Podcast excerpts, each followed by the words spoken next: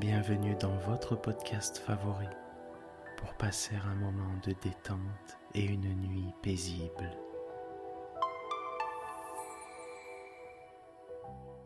Installez-vous confortablement et profitez chaque soir de votre moment de relaxation avec le podcast Dormir sans souci.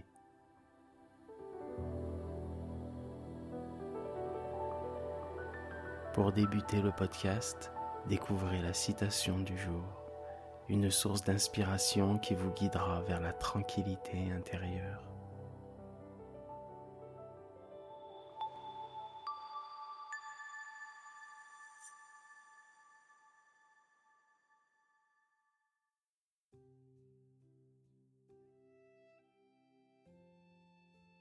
Notre citation du jour nous a été envoyée par notre abonné Yvonne de Marseille. Rien au monde ne vaut qu'on se détourne de ce qu'on aime. Cette vérité profonde que nous partage Albert Camus souligne que rien, rien sur cette terre ne mérite qu'on se détourne de ce qui nous émeut. Cette citation nous fait découvrir la puissance de l'attachement sincère et la beauté de suivre son cœur. C'est un message inspirant qui nous encourage à chérir et à persévérer dans ce qui résonne avec nos passions et nos affections. Une ode à la persévérance dans l'amour et un rappel tendre que les véritables trésors de la vie se trouvent dans les liens qui nous touchent profondément.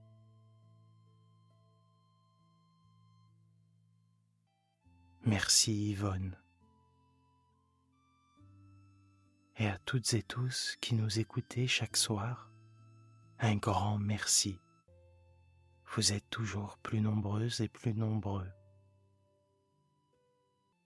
Nous profitons de cet instant pour vous proposer de vous abonner pour ne rien manquer des prochains épisodes. Bonne écoute.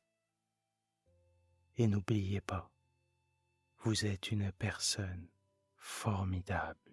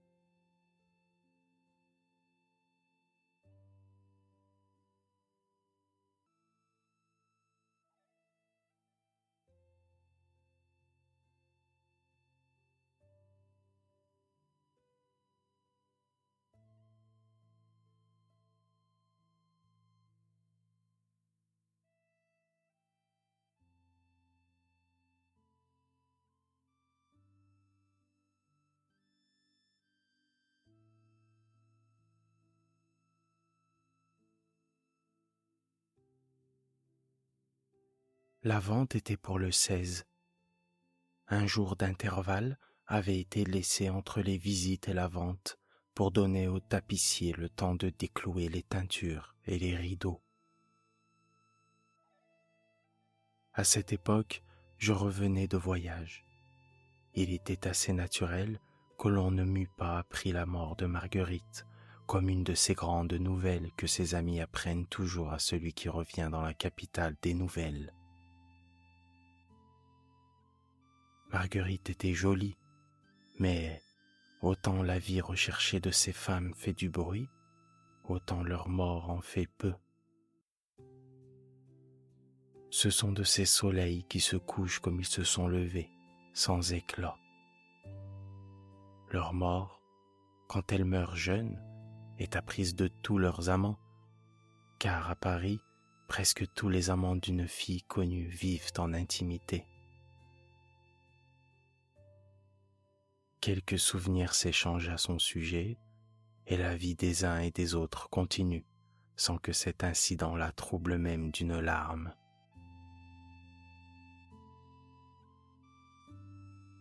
Aujourd'hui, Quand on a 25 ans, les larmes deviennent une chose si rare qu'on ne peut pas les donner à la première venue. C'est tout au plus si les parents qui payent pour être pleurés le sont en raison du prix qu'ils y mettent.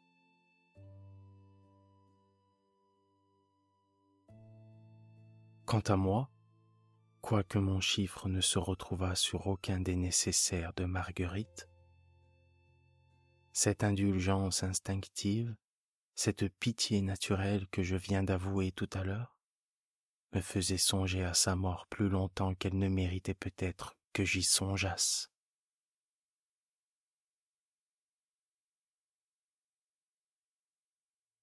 Je me rappelais avoir rencontré Marguerite très souvent aux Champs-Élysées. Elle venait assidûment tous les jours dans un petit coupe bleu attelé de deux magnifiques chevaux.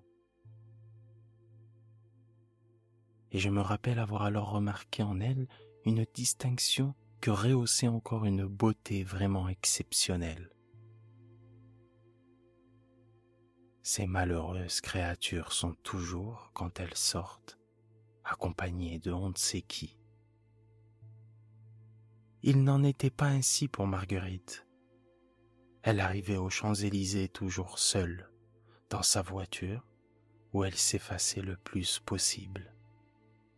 L'hiver, enveloppée d'un grand cachemire, l'été vêtue de robes fort simples, et quoi qu'il y eût sur sa promenade favorite bien des gens qu'elle connut, quand par hasard elle leur souriait, le sourire était visible pour eux seuls, et une duchesse eût pu sourire ainsi. Elle ne se promenait pas du rond-point à l'entrée des Champs-Élysées comme le font et le faisaient toutes ses collègues. Non, ses deux chevaux l'emportaient rapidement au bois. Là, elle descendait de voiture, marchait pendant une heure, remontait et rentrait chez elle au grand trot de son attelage.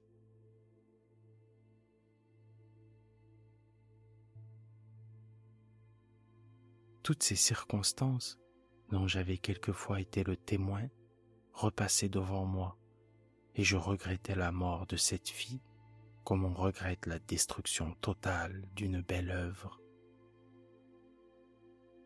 Or, il était impossible de voir une plus charmante beauté que celle de Marguerite. Grande et mince jusqu'à l'exagération, elle possédait au suprême degré l'art de faire disparaître cet oubli de la nature par le simple arrangement des choses qu'elle revêtait. Son cachemire, dont la pointe touchait la terre, laissait échapper de chaque côté les larges volants d'une robe de soie et l'épais manchot qui cachait ses mains et qu'elle appuyait contre sa poitrine entouré de plis si habilement ménagés que l'œil n'avait rien à redire, si exigeant qu'il fût au contour des lignes. La tête, une merveille, était l'objet d'une coquetterie particulière. Elle était toute petite, et sa mère, comme dirait de Musset, semblait l'avoir faite ainsi pour la terre avec soin dans un ovale d'une grâce indescriptible, mettait des yeux noirs surmontés de sourcils d'un arc si pur qu'il semblait peint. Voilait ses yeux de grands cils qui, lorsqu'ils s'abaissaient, jetaient de l'ombre sur la teinte rose des joues. Traçait un nez fin, droit, spirituel, aux narines un peu ouvertes, comme une aspiration ardente vers la vie sensuelle. Dessiner une bouche régulière dont les lèvres s'ouvraient gracieusement sur des dents blanches comme du lait. Colorer la peau de ce velouté qui couvre les pêches qu'aucune main n'a touchées. Et vous aurez l'ensemble de cette charmante tête. les cheveux noirs, ondés naturellement ou non, s'ouvraient sur le front en deux larges bandeaux, et se perdait derrière la tête en laissant voir un bout des oreilles, auquel brillaient deux diamants d'une valeur de quatre à cinq mille francs chacun.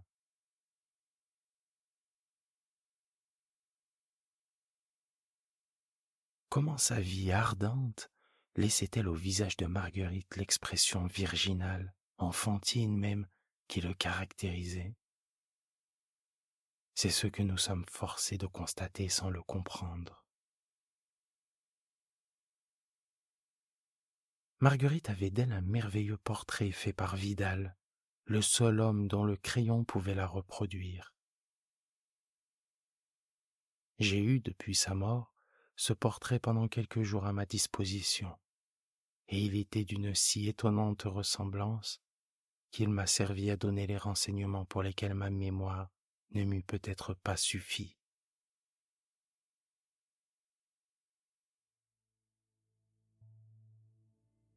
Et parmi les détails de ce chapitre, quelques-uns ne me sont parvenus que plus tard, mais je les ai écrits tout de suite pour n'avoir pas à y revenir lorsque commencera l'histoire anecdotique de cette femme.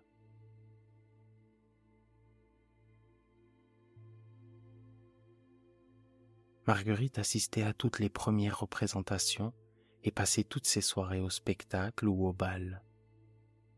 Chaque fois que l'on jouait une pièce nouvelle, on était sûr de l'y voir avec trois choses qui ne la quittaient jamais.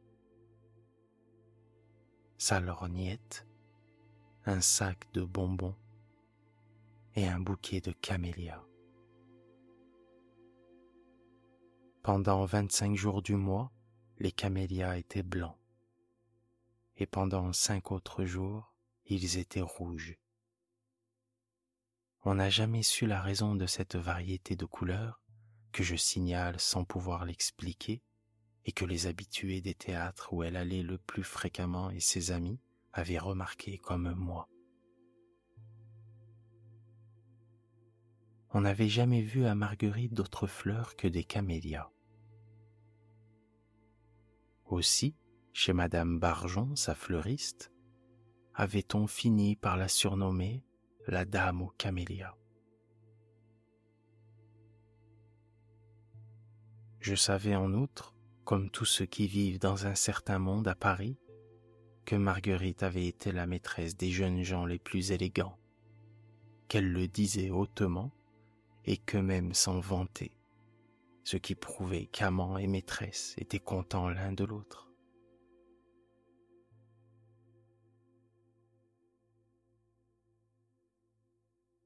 Au printemps 1842, Marguerite était si faible, si changée, que les médecins lui ordonnèrent les eaux et qu'elle partit pour Bagnères. Là-bas, elle y rencontra un vieux duc étranger, et elle ne vivait plus qu'avec lui. Il essayait de la détacher le plus possible de sa vie passée, ce que du reste elle avait paru se laisser faire d'assez bonne grâce.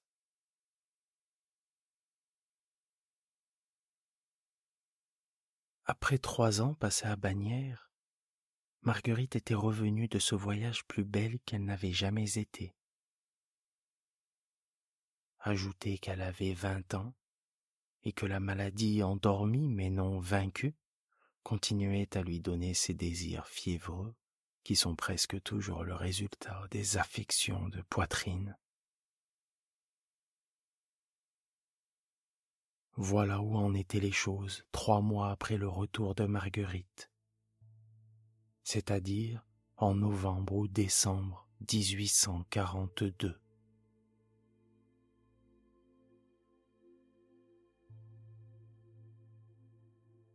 Quoi qu'il en soit, le 16 à une heure, je me rendis rue d'Antin. L'appartement pour la vente était plein de curieux. Il y avait là toutes les célébrités du vice élégant, sournoisement examiné par quelques grandes dames qui avaient pris encore une fois le prétexte de la vente pour avoir le droit de voir de près des femmes avec qui elles n'auraient jamais eu l'occasion de se retrouver et dont elles enviaient peut-être en secret les faciles plaisirs.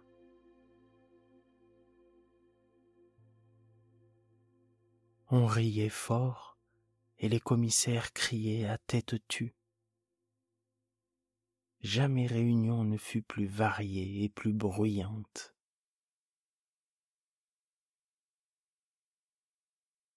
Là-bas, j'ai acheté un livre. Sur la première page était écrite à la plume et d'une écriture élégante la dédicace du donataire de ce livre. Cette dédicace portait ces seuls mots. Manon à Marguerite, humilité, et elle était signée Armand Duval. Que voulait dire ce mot humilité? Manon reconnaissait-elle dans Marguerite, par l'opinion de ce monsieur Duval, une supériorité de débauche ou de cœur? La seconde interprétation était la plus vraisemblable.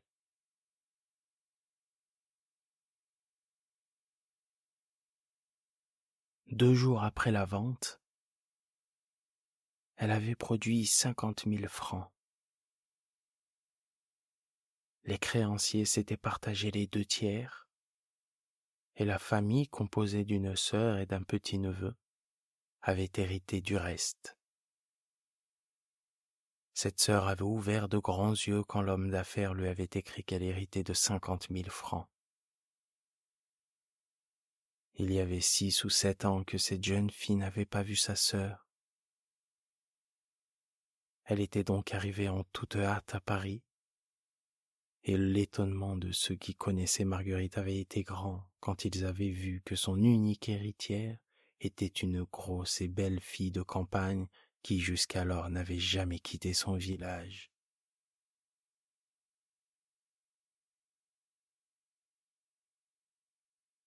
Toutes ces circonstances répétées dans Paris, la ville mère du scandale, commençaient à être oubliées et j'oubliais même à peu près en quoi j'avais pris part à ces événements, quand un nouvel incident me fit connaître toute la vie de Marguerite et m'apprit des détails si touchants que l'envie me prit d'écrire cette histoire que je vous dicte.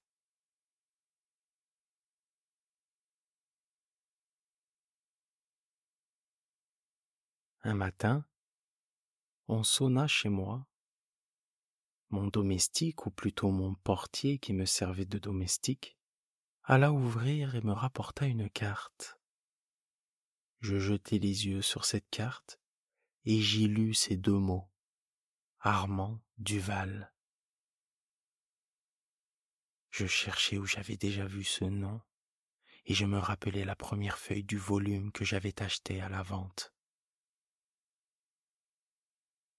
Que pouvait me vouloir la personne qui avait donné ce livre à Marguerite Je dis de faire entrer tout de suite celui qui attendait. Je vis alors un jeune homme blond, grand, pâle, vêtu d'un costume de voyage qu'il semblait ne pas avoir quitté depuis quelques jours et ne s'être même pas donné la peine de brosser en arrivant à Paris. Monsieur Duval, fortement ému, ne fit aucun effort pour cacher son émotion. Et ce fut des larmes dans les yeux et un tremblement dans la voix qu'il me dit. Monsieur, vous excuserez, je vous prie, ma visite et mon costume. Mais, outre qu'entre jeunes gens on ne se gêne pas beaucoup, je désirais tant vous voir aujourd'hui que je n'ai envoyé mes malles et je me suis accouru chez vous, craignant encore, quoi qu'il soit de bonheur, de ne pas vous rencontrer. Je priai M. Duval de s'asseoir auprès du feu. Vous ne devez pas comprendre ce que ce que veut cette cette visiteur inconnue. À pareille heure, dans une pareille tenue, en pleurant, je viens tout simplement, monsieur, vous demander un grand service. Parlez, monsieur, je suis tout à votre disposition. Vous avez assisté à la vente de Marguerite Gauthier? À ce mot, l'émotion dont ce jeune homme avait triomphé un instant fut plus forte que lui, et il fut forcé de porter les mains à ses yeux. Je dois vous paraître bien ridicule. Encore pour cela, excusez-moi, et croyez que je n'oublierai jamais la patience avec laquelle vous voulez bien m'écouter. Monsieur, si le service que je parais pouvoir vous rendre doit calmer un peu le chagrin que vous éprouvez, dites-moi, dites-moi vite à quoi je puis vous être bon. La douleur de monsieur Duval était sympathique, et malgré moi j'aurais voulu lui être agréable. Et il me dit, Vous avez acheté quelque chose à la vente de Marguerite? Oui, monsieur, un livre. Manon Lascaux? Justement. Avez-vous encore ce livre? Il est dans ma chambre à coucher. À cette nouvelle, Armand Duval parut soulagé d'un grand poids et me remercia comme si j'avais déjà commencé à lui rendre service en gardant ce volume. Je me levai alors, j'allai dans ma chambre prendre le livre et je lui remis. C'est bien cela, eh bien, eh bien, je tenais beaucoup à ce livre, monsieur. Pourquoi donc? Je viens vous demander de me le céder. Pardonnez ma curiosité, monsieur. Mais c'est vous qui l'avez donné à Marguerite Gauthier? C'est moi-même. Ce livre est à vous, monsieur, reprenez-le. Je suis heureux de pouvoir vous le rendre. Mais c'est bien le moins que je vous en donne le prix que vous l'avez payé. Permettez-moi de vous l'offrir. Le prix d'un seul volume dans une vente pareille est une bagatelle, et je ne me rappelle même plus combien j'ai payé celui-ci. Vous l'avez payé cent francs, monsieur. C'est vrai? C'est vrai, comment le savez-vous? C'est bien simple. J'espérais arriver à Paris à temps pour la vente de Marguerite. Je vis que ce volume avait été acheté par vous, et cela me fit craindre que vous n'eussiez attaché vous-même un souvenir quelconque à la possession de ce volume. En parlant ainsi, Armand paraissait évidemment craindre que je n'eusse connu Marguerite comme lui l'avait connue et je m'empressai de le rassurer. Monsieur, j'ai connu mademoiselle Gauthier que de vue. Sa mort m'a fait l'impression que fait toujours sur un jeune homme la mort d'une jolie femme qu'il avait du plaisir à rencontrer.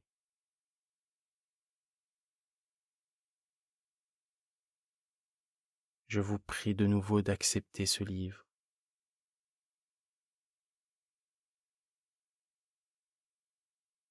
C'est bien, monsieur. J'accepte et je vous serai reconnaissant toute ma vie. J'avais bien envie de le questionner. De le questionner sur Marguerite, car la dédicace du livre, le voyage du jeune homme, son désir de posséder ce volume piquait ma curiosité. Mais je craignais en questionnant mon visiteur de paraître n'avoir refusé son argent que pour avoir le droit de me mêler de ses affaires. mais on eût dit qu'il devinait mon désir, car il me dit Vous avez lu ce volume? En entier, lui répondis-je. Qu'avez-vous pensé des deux lignes que j'ai écrites? J'ai compris tout de suite qu'à vos yeux la pauvre fille à qui vous aviez donné ce volume sortait de la catégorie ordinaire. Vous avez raison, monsieur. Cette fille était un ange. Et quand je pense que celle-ci est morte sans que j'aie pu la revoir et que je ne la reverrai jamais, quand je pense qu'elle a fait pour moi ce qu'une sœur n'eût pas fait, je ne me pardonne pas de l'avoir laissée mourir ainsi. Oh. On me trouverait bien enfant si l'on me voyait me lamenter ainsi sur une pareille morte. C'est que l'on ne saurait pas ce que je lui ai fait souffrir à cette femme, combien j'ai été cruel, combien elle a été bonne et résignée. Je croyais qu'il m'appartenait de lui pardonner. Et aujourd'hui je me trouve indigne du pardon qu'elle m'accorde. Oh, je donnerais dix ans de ma vie pour pleurer une heure à ses pieds. Il est toujours difficile de consoler une douleur que l'on ne connaît pas. Et cependant, j'étais pris d'une si vive sympathie pour ce jeune homme, il me faisait avec tant de franchise le confident de son chagrin, que je crus que ma parole ne lui serait pas indifférente. Et je lui dis, N'avez-vous pas des parents, des amis? Espérez, voyez-les, et ils vous consoleront, car moi, je ne puis que vous plaindre.